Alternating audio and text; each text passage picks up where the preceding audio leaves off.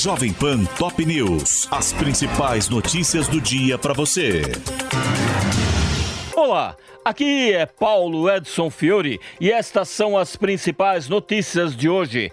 Definidos os primeiros jogos das oitavas de final da Copa, os Estados Unidos venceram o Irã por 1 a 0 e vão enfrentar a Holanda, que bateu a equipe do Catar por 2 a 0. E a Inglaterra, que atropelou o país de Gales por 3 a 0, vai pegar a seleção do Senegal, que ficou com a vaga após vitória sobre os equatorianos por 2 a 1.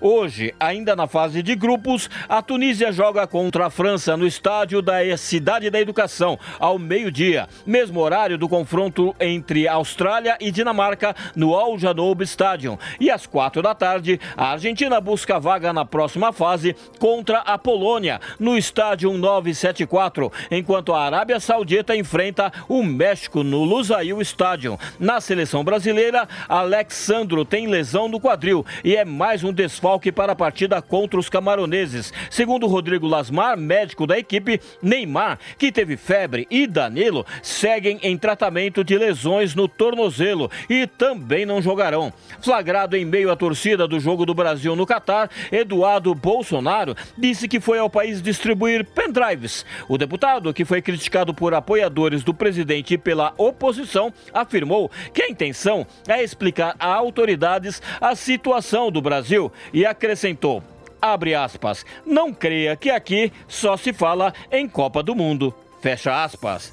PEC da transição recebe assinaturas e pode ser votada no Senado na próxima semana. Segundo o presidente da casa, Rodrigo Pacheco, o texto será analisado com urgência e prioridade, mas passará pela Comissão de Constituição e Justiça antes de ir ao plenário. Pacheco disse que o Senado tem o compromisso de garantir a parcela do Auxílio Brasil, que voltará a se chamar Bolsa Família, no valor de 600 reais a partir de janeiro. A proposta começou a tramitar tramitar oficialmente no Senado nesta terça, após receber as 27 assinaturas exigidas pelo regimento. A CCJ deve se reunir na próxima semana para votar o texto, que depois seguirá para o plenário. Esse é o cronograma informado por Rodrigo Pacheco e pelo senador Davi Alcolumbre, do União Brasil, do Amapá, presidente da comissão. Bombeiros ainda buscam por vítimas em deslizamento de terra que matou ao menos duas pessoas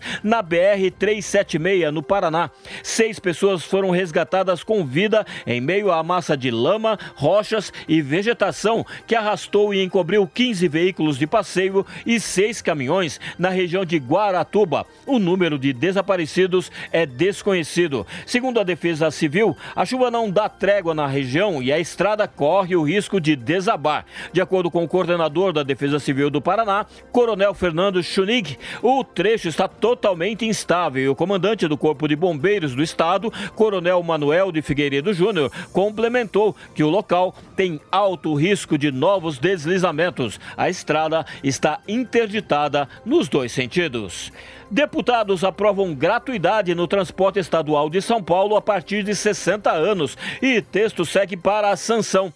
Os parlamentares da Lesp mudaram o projeto que previa o benefício somente para pessoas em situação de pobreza e o governador Rodrigo Garcia disse que será necessário fazer as contas. O governador pode sancionar ou vetar a lei. O texto aprovado autoriza a gratuidade do transporte metropolitano, ou seja, trem, metrô e ônibus da da EMTU para maiores de 60 anos por meio de bilhete eletrônico de uso pessoal e intransferível, que poderá ser suspenso ou cancelado caso haja uso indevido. O projeto original autorizava o Estado a conceder o benefício de gratuidade apenas às pessoas nesta faixa em situação de pobreza ou extrema pobreza inscritas no Cade Único do governo federal.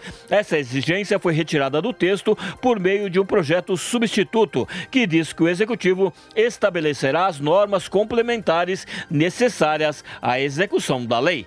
Este é o podcast Jovem Pan Top News. Para mais informações, acesse jovempan.com.br. Jovem Pan Top News. As principais notícias do dia para você.